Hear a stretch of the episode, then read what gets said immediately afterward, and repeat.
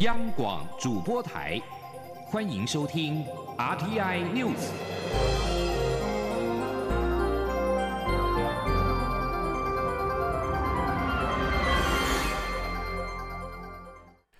各位好，欢迎收听这节央广主播台提供给您的 RTI News，我是陈子华。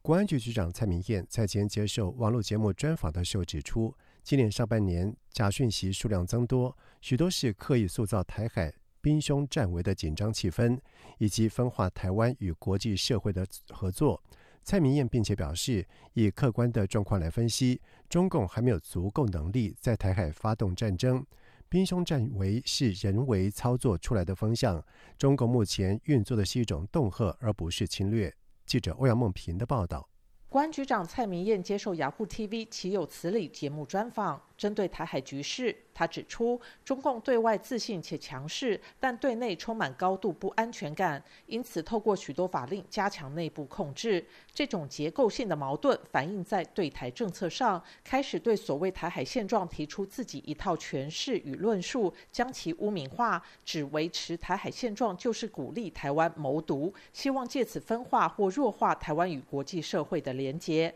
但他认为这种论述无法结合政治现实，因此不会受到台湾内部或国际社会的支持。蔡明燕也表示，今年一到六月收报的争议讯息或假讯息比去年增加。由于明年将举行大选，相信会出现更多假讯息的操作。至于假讯息的内容，蔡明燕指出，很多是在刻意塑造台海兵凶战危的紧张气氛，在利用台湾民众的恐慌，影响后续的政策讨论。另外，则是分化台湾与国际社会的合作。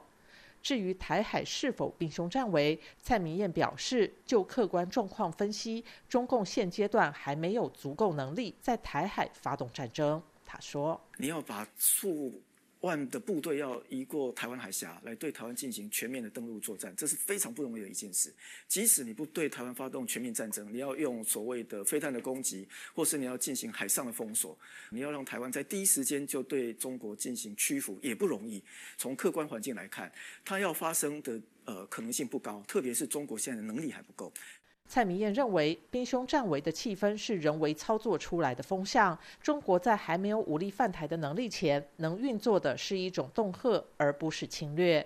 蔡明燕也指出，在台湾进行选举的政策辩论时，中共可能会运用假讯息误导，透过封闭性群组散播。由于外人进不去这些群组，因此无法处理。这种做法就像是细胞不断衍生，让同温层不断加厚，进而造成台湾社会的对立。中央广播电台记者欧阳梦平在台北采访报道。而同时，蔡明燕并且指出，台湾和国际情报合作已经进入一个新的黄金时代。由于各国认为台湾是了解以及认识中国的一个重要窗口，因此为台湾开启了许多和国际合作交流的新管道。国民党指控政府将半导体技术让渡给立陶宛私人公司。外交部在今天回应表示，相关的合作来自两国签订的半导体合作了解备忘录，并且在合法的规范之下取得技术授权，规划推动设立八寸晶圆生产实验室。而八寸晶圆技术早就移转民间企业，且开放到中国设厂。所以，协助立陶宛不仅不会对我半导体先进制程造成负面的影响，反而有助于强化民主供应链的韧性。外交部要特别呼吁，国内不同政党间仍有竞争，但不应因此污蔑国际社会挺台有台的国家。记者王兆坤的报道：台湾与立陶宛在二零二一年签订半导体合作了解备忘录。双方磋商后决议，由我国提供一千万欧元协助立国半导体产业能力建构训练，立国则指定电子科技厂商与我国合作，由该公司挹注四百万欧元与工研院签订契约，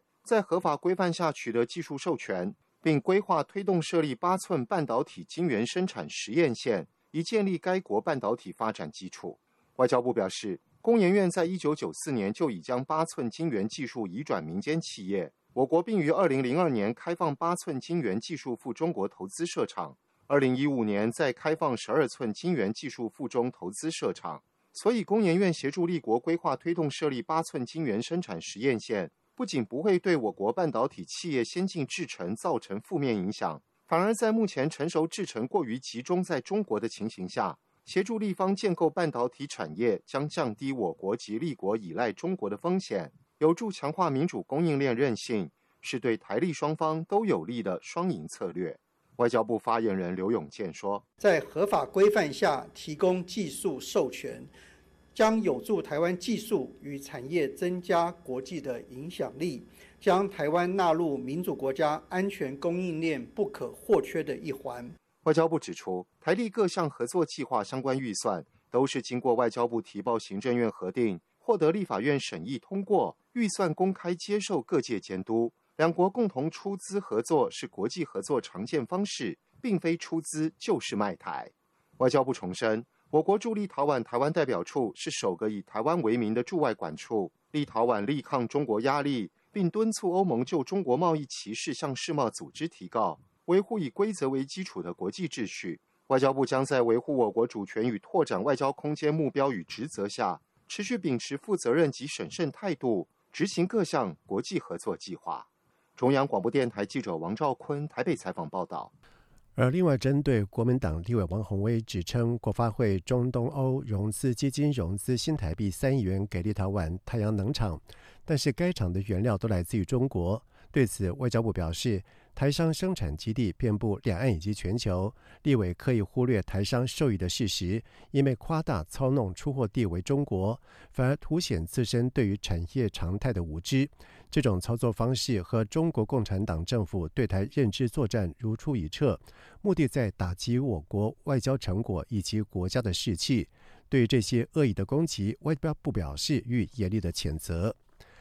另外，外交部在先宣布，将在印度增设驻孟买台北经济文化办事处，以深化交流合作，持续增进台印度双边的实质关系，并且和驻印度代表处、驻钦奈办事处通力合作，为国人以及旅印度侨胞提供更优质的服务。外交部表示，我国从二零一二年在钦奈设处之后，将近六成台商前往南印度投资设厂。钦奈及其周边区域受益于台湾制造业者投资，因此在孟买设处之后，也将在印度西部区域发挥类似的作用。同时，外交部指出，孟买是印度第一大城、印度金融中心，拥有全印度第一大港口。美国、日本、英国以及澳洲等多数国家都在孟买设有总领事馆。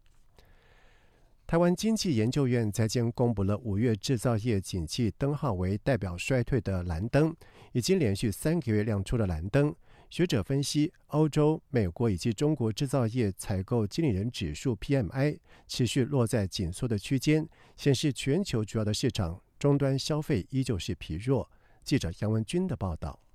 台经院五日公布一百一十二年五月制造业景气信号值为十点零五分，较上月增加零点七分，灯号续为代表景气衰退的蓝灯。台经院分析，国际包括欧美及中国制造业 PMI 指标皆低于荣枯线之下，显示全球终端消费力道依然疲软，影响全球制造业表现。国内制造业因为去年基期偏高，出口、外销订单及生产等指标减幅续成双位数。影响售价面指标表现。不过，国内股市在美国晶片厂 NVIDIA 财报亮眼，带动 AI 及显示卡等相关电子全指股价走升，台股出现价量齐扬，推升经营环境面等指标。展望未来，台经院认为，五月欧美央行因为通膨压力升高，各升息一码，显示欧美消费市场动能在短期内不可能转强。加上中国五月经济数据表现不如四月，无论是是对内或是对外的复苏力道皆不如预期，尤其两岸之间依存度蛮高的出口衰退幅度仍大。台经院副研究员许碧书说：“在中国的部分，因为中国人民银行啊，面对中国疫疫后的经济处于内外接人的情形，加上通缩的风险已经增加，所以六月份它再度的降息。”以挽救比较失衡的经济。台经院指出，全球经济仍处于多舛变化阶段，在全球市场消费动能仍然不足之下，预估制造业的产业供应链调整时间将拉长，产业去化库存速度将牵动台湾制造业表现，未来变化情形仍需持续观察。中央广播电台记者杨文君台北采访报道。马英九基金会将邀请中国大陆学生来台交流，预计参访台湾大学、政治大学、台湾科技大学、文化大学、东华大学等五所学校。教育部长潘文忠在前表示，教育部在日前函请这五所大学说明相关接待以及安全维护等规划的事项，现阶段已经完成审议，并且在七月四号函复马英九基金会，后续可向移民署申请入出境许可证。潘文忠说。因为两个步骤了，现在等于说我们已经函请基金会，请他们进入第二阶段了。呃，依照大陆地区人民呃进入台湾地区的许可办法，跟我们移民署啊这个中港澳的呃线上申请啊来做后续的呃这些申办，那后续就会由移民署这边呃来依相关规定办理。潘文忠在今天在主持部汇报前接受媒体联访时表示，这类短期交流本就是分两阶段，教育部是第一阶段，移民署则是第二阶段。马英九基金会提出的这项交流活动时，时间比较仓促，因此教育部才会发函给大学，后续都是依照程序来办理。在外电消息方面，根据美联社的报道指出，正值美国为了瑞典加入北大西洋工业组织而施压之际。美国总统拜登计划在五号在白宫接待瑞典总理克里森特森，以展现两国的团结一致。白宫发表声明说，拜登和克里斯特森将检视我们与日俱增的安全合作，并且重申他们对瑞典应该尽快加入北约的看法。此外，两位领袖也将讨论乌克兰战争和有关中国的事宜。自从俄罗斯在二零二二年二月入侵乌克兰之后，瑞典和芬兰结束了他们长期存在的军事不结盟政策，双双申请加入北约，寻求这个组织的安全伞保护。芬兰已经在四月加入了北约，但是两百多年来一直避免军事结盟的瑞典，却因为土耳其和匈牙利而迟迟未能入会。北约扩大需要获得所有成员国一致的同意。北约曾希望在七月十一号到十二号在立陶宛举行峰会之前，顺利解决瑞典入会的问题。土耳其总统埃尔段对此表示抗拒。安卡拉政府指控瑞典对他们认为构成安全威胁的团体过于宽容，其中包括激进的库德组织以及和二零一六年土耳其政变有关的人士。上海合作组织成员国元首理事会。第二十三次会议在四号以视讯的方式举行。会议决定伊朗正式的加入上合组织。伊朗总统莱西在会中就此表示感谢，并且提到美元霸权的话题，呼吁放弃使用美元。莱西表示，要构建公平国际体系，就要在地区内建立的关系中消除这种主导工具。莱西还提议，更应该关注的是上合组织成员国及其合作伙伴进行贸易时使用本币进行结算仪式。克里姆林宫在七月的时候表示，俄罗斯和伊朗将在双边交易当中放弃使用美元。另外，根据报道，吉尔吉斯总统贾珀珀夫和哈哈萨克总统托卡夫在这个会议当中发言，都呼吁上合组织建立共同的金融机构。上合合作组织是由中国、哈萨克、吉尔吉斯、俄罗斯、塔吉克、乌兹别克在二零零一年六月在上海宣布成立。联合国人权事务高级专员在四号谴责以色列以及约旦河西岸占领区爆发的最新一轮的暴力行为，还说杀戮和伤人行为必须停止。此外，以军在四号开始从巴勒斯坦营地责令撤离。以军从三号的上午开始攻击。这林营地启动了无人机攻击，并且部署一千多名的士兵。这是约旦河西岸占领区多年来最大规模军事行动之一。以色列部队在这波所谓的反恐行动当中杀了十个人。以军表示，此次行动的目的在摧毁哲林难民营内的一些武器和武装基础设施。以军对哲林发动攻击的次日。特拉维夫就发生了汽车冲撞以及刀刺攻击的事件，造成至少有八个人受伤。联合国人权事务高级专员图克发出声明说：“约旦河西岸占领区近日的行动以及特拉维夫的汽车冲撞事故，都令人忧心，凸显出一再熟悉不过的世界模式，那就是暴力只会引来更多的暴力。”以上新闻由陈子华编辑播报这里是中央广播电台台湾之音。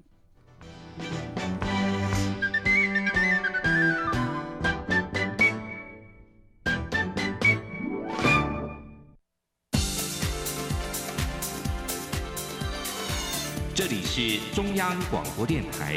台湾之音欢迎继续收听新闻。现在时间是晚上的七点十五分，欢迎继续收听新闻。民进党中执会在今通过第五波民主大联盟立委的提名名单，征召基隆市议员郑文婷、宜兰县党部主委陈俊宇、花莲县议员张美惠以及连江县党部主委李问。分别出战基隆市、宜兰县、花莲县以及连江县的立委。由于民进党尚有七个选区提名未定案，赖清德要求全代会之前完成所有监困选区的提名，让所有参选人在全代会上一起造势，进入选战另一个阶段。记者刘宇秋的报道。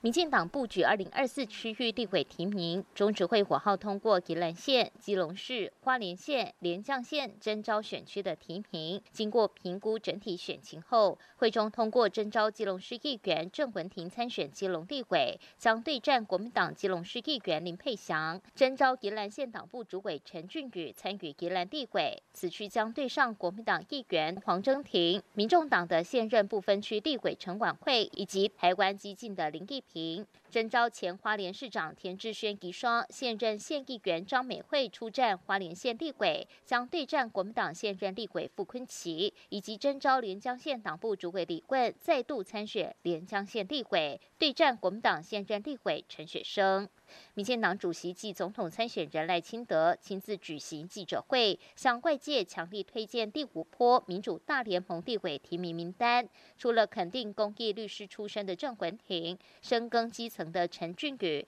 以及愿意扛起责任、挑战艰困选区的张美惠以外，也特别向离岛乡亲推荐深耕马祖五年的李问。赖清德说：“李问为了让马祖有新的未来，婉拒回到党中央任职，选择留在离岛深耕，呼吁马祖乡亲一定要鼎力支持。听到李问愿意不计辛苦，继续留在马祖奋斗，希望能够给予马祖的父老乡亲一个新的未来，我完全可以理解啊！所以我今天在这里跟马祖的父老乡亲很。”恳切的介绍李问这个年轻人，值得你们疼惜。啊，民进党也把他奉献给马祖的父老乡亲。由于花莲及连江被民进党视为艰困中的艰困选区，获得征召的张美惠强调，他若当选，会积极推动花莲人最重视的交通、农业等议题。他相信爱与包容可以超越利益、仇恨。突破各种压迫与黑暗，推翻富士王朝。而李棍也说，尽管前方的路依然困难重重，充满挑战，但他会带着理念前行，一起打造清廉、法治、国际化的马祖。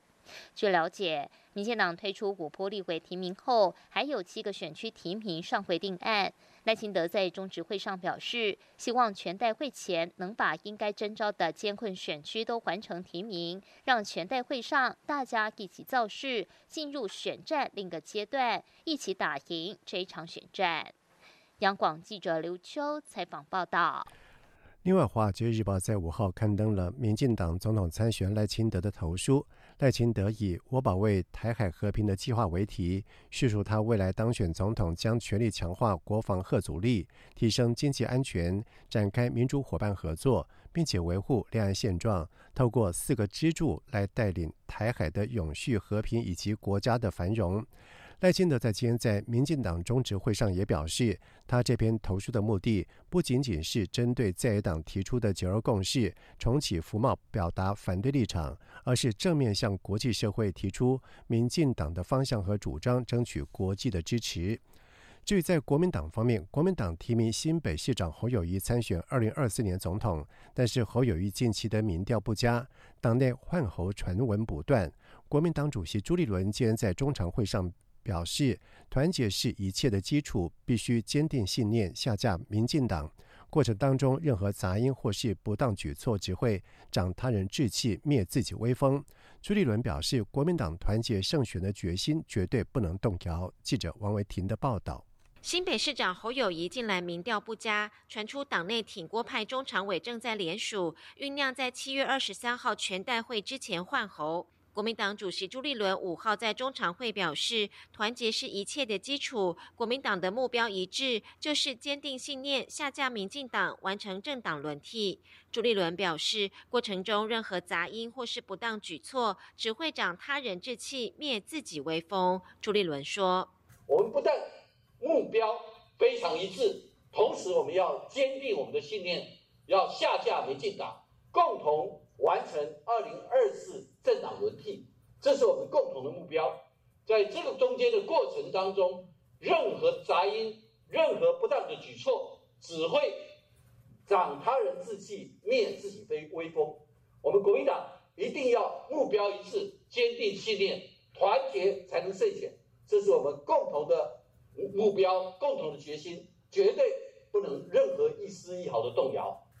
侯友谊最近提出多项政策主张，包括能源、支持九二共识，以及有前提恢复四个月兵役役期。朱立伦表示，这代表国民党的决心。国民党提名的总统候选人会根据党章党纲捍卫中华民国，守护台湾。朱立伦说，反观民进党的台独党纲违宪，可能让台湾让下一代陷入战争风险。他强调，二零二四选战对台湾而言是关键的选举，也是战争。与和平的选战，朱立伦表示，国民党坚定捍卫中华民国，希望两岸透过对话解决问题。朱立伦并说，对侯友谊提出的两岸国防政策，党中央表示最高肯定和全力支持。中央广播电台记者王维婷采访报道。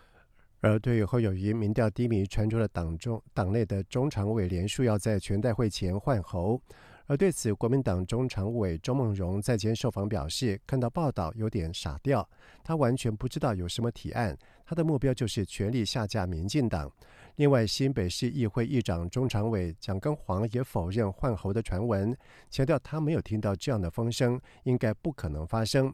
另外，国民党发言人杨继瑜也表示，今天的中常会气氛很好，根本没有所谓的换候的提案。他表示。党主席朱立伦已经说过，绝对不可能换候，外界不用见缝插针。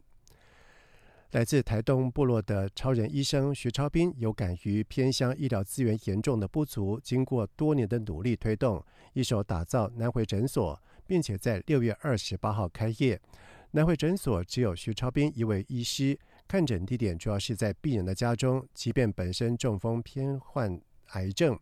徐超碧也是不辞辛劳的，亲自到病患家中看病，提供全人关怀的照护。记者刘品希的报道：台东台九线南回公路沿线住着太马里、金峰、大武、达人四乡，共两万多名居民。青壮年外流严重，家乡只剩下老年人跟幼童。而南回公路上超过一百公里没有一家医院，这相当于台北到苗栗的距离。当地居民常需远赴车程一小时以上的台东市区就诊。根据统计，医疗资源最丰富的台北市，每平方公里有四十一点八二名医师，而台东每平方公里只有零点零九名医师，相差四百六十五倍。位于台东的一百五十七家诊所及卫生所，也都集中在台东市区，南回四乡医疗资源相当匮乏。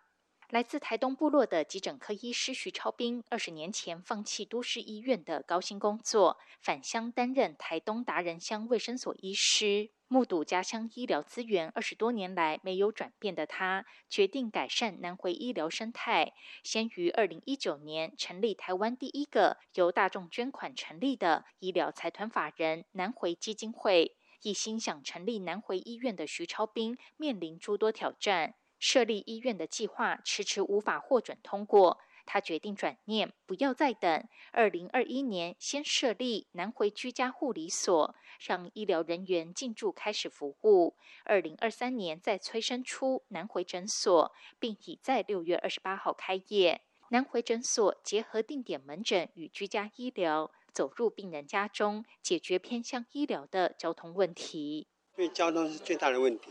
所以。我们将来会以居家医疗为主，所以让无法移动到诊所来的病人，我们其实到家中帮他看诊。所以诊所最跟其他诊所一个不一样是，我们医疗服务不是在不使用在诊所进行，我们在病人客厅或他的卧室进行医疗。南回基金会五号举行南回诊所成立记者会，卫福部次长王必胜、健保署长石崇良等人特地出席致意。人称“超人医生”的徐超斌脚步缓慢地步上舞台，分享成立诊所的理念。徐超斌在两千零六年因为积劳成疾中风倒下，导致左侧偏瘫，在积极复健下，半年后就能行走，但活动受限。二零一九年在南回基金会成立后，又发现罹患鼻咽癌第三期，去年底三度复发。从医生变成病人的徐超斌，更坚定为南回医疗发声的信念。他表示，南回诊所不仅提供医疗服务，也进行生活照顾跟心灵抚慰，与在地居民一起生活，一起呼吸。南回诊所目前只有徐超斌一名主责医师，另外还有高雄医大医院一名支援医师，另外有三名护理师、两名医务人员。诊疗服务包括内科、外科、妇科、小儿科等，预计就诊量每月五百人次。徐超斌强调，他自始至终都没有放弃成立南回医院的远大梦想，只是先转了个弯，从最基层的医疗服务做起。尽管南回医院的成功几率微乎其微，他仍会继续尝试，因为他始终相信，爱不是我们要去的方向，而是我们出发的地方。央广记者刘聘熙在台北的采访报道。在外电消息方面，泰国众院议长王姆汉默德在今天宣布，国会将在七月十三号投票选出新任总理。在这项消息宣布的前一天，王姆汉默德被任命为众院议长。泰国国会为两院制，众院议长有权可以召开中众两院举行联席会议，以投票选出下一任的总理。在五月的国会大选投票当中，胜出的前进党和维泰党击败了保守派对手，在拥有五百个席次的众议院分别拿下一百五十一席以及一百四十一席，分列第一以及第二大党。前进党和维泰党预计将和其他六个政党一起提名前进党党魁皮塔担任下一任总理，以接替现任总理帕拉育。而这个八党联盟总计在众议院占有三百一十二席，但是仍低于让皮塔在参众两院的投票当中当选总理所需要的三百七十六个席次。泰国参议院由两百五十名的保守派议员组成，是在军事统治期间所任命。路透社报道指出，正由日本访问的国际原子能总署署长葛罗西在今天和福岛的居民见面，以缓解他们对日本计划将福岛第一核电厂处理过的辐射废水排入到大海的忧心。日本的渔业工会长期以来反对这项计划，表示在一些国家因为担心辐射而禁止部分日本食品之后，此举将使得修复声誉的工作付诸流水。福岛县渔协联合会会长野崎哲今天在会议当中说，中央政府必须了解到，排放处理过的肥水计划是在他们的强烈反对之下持续进行。在野崎哲发表这番谈话之后，格罗西也参加了这场包括当地渔业社群和政府团体代表出席的会议。他和每个人握手，并且向他们保证这项计划的安全性。以上新闻由陈子华编辑播报，这里是中央广播电台台湾之音。二零二三年总统府音乐会将在七月八号晚间七点举行。今年音乐会的主题是跨海音，要透过大海的意象，串联这块土地上的多元文化。这场音乐会跨国界、跨语言、跨世代，也跨界共演。要向世界展现台湾多元文化、坚韧包容的特性。为了让央广听友也能聆听与观赏音乐会的盛况，七月八号周六晚间十九点到二十一点，央广将与教育广播电台共同联播总统府音乐会的实况。您可以使用五个央广短波频率收听：九六六零千赫、六一八零千赫、